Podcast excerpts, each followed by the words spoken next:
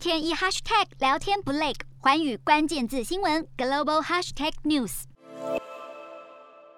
中国大陆二零二二一整年都将是全球关注的焦点，尤其是即将在二月登场的北京冬奥。体育迷最关注的或许是摘金夺银的运动员，但这场赛事的一大重点是各国之间外交与政治角力。目前，美国、英国、澳洲、加拿大等国都决定因为中国的人权问题，对冬奥进行外交抵制。除了冬奥之外，将在年底召开的中共第二十次全代会也是另一个焦点。中国国家主席习近平在二零一八年取消国家主席任期不得超过两任的限制，显然是为第三任期铺路。专家分析，在习近平政权下，中国大陆将持续面临经济放缓、人口老化等问题。但为了扩大在全球经济跟地缘政治上的影响力，全代会重点将继续放在突破美国的围堵战略以及对台湾的军事威吓。另外，中国大陆与印度之间未解的边境冲突也可能持续升级，导致双边关系进一步恶化。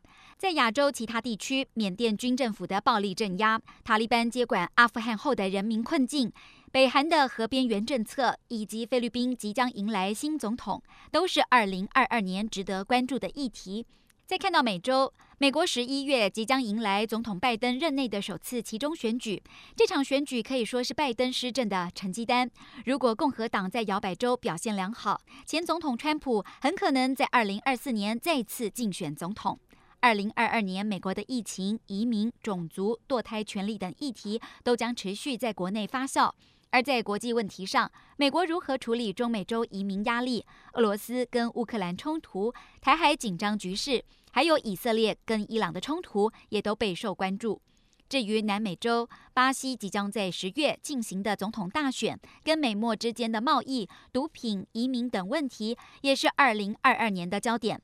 对欧洲各国来说，二零二二也是关键的一年。各国政府必须面对疫情带来的经济与社会影响、移民等问题，以及格拉斯哥气候峰会 （COP 二六）设定的近零排放目标。梅克尔时代终结后，德国新政府备受关注。而随着法国总统大选即将登场，中间路线的总统马克宏会不会被右翼共和党竞争对手给击败，也是外界关注的焦点。欧洲在二零二二年还需要面临来自俄罗斯的军事压力，白俄罗斯将移民武器化，英国脱欧后的影响等问题。再看到中东地区，卡达十一月即将成为第一个主办世界杯足球赛的伊斯兰国家，而这场赛事预计能带动海湾国家的商业跟旅游业，并且促进更开放进步的政策。但外界也担忧，比赛可能会洗白当地言论不自由、移工待遇差等问题。另外，伊朗核协议谈判进程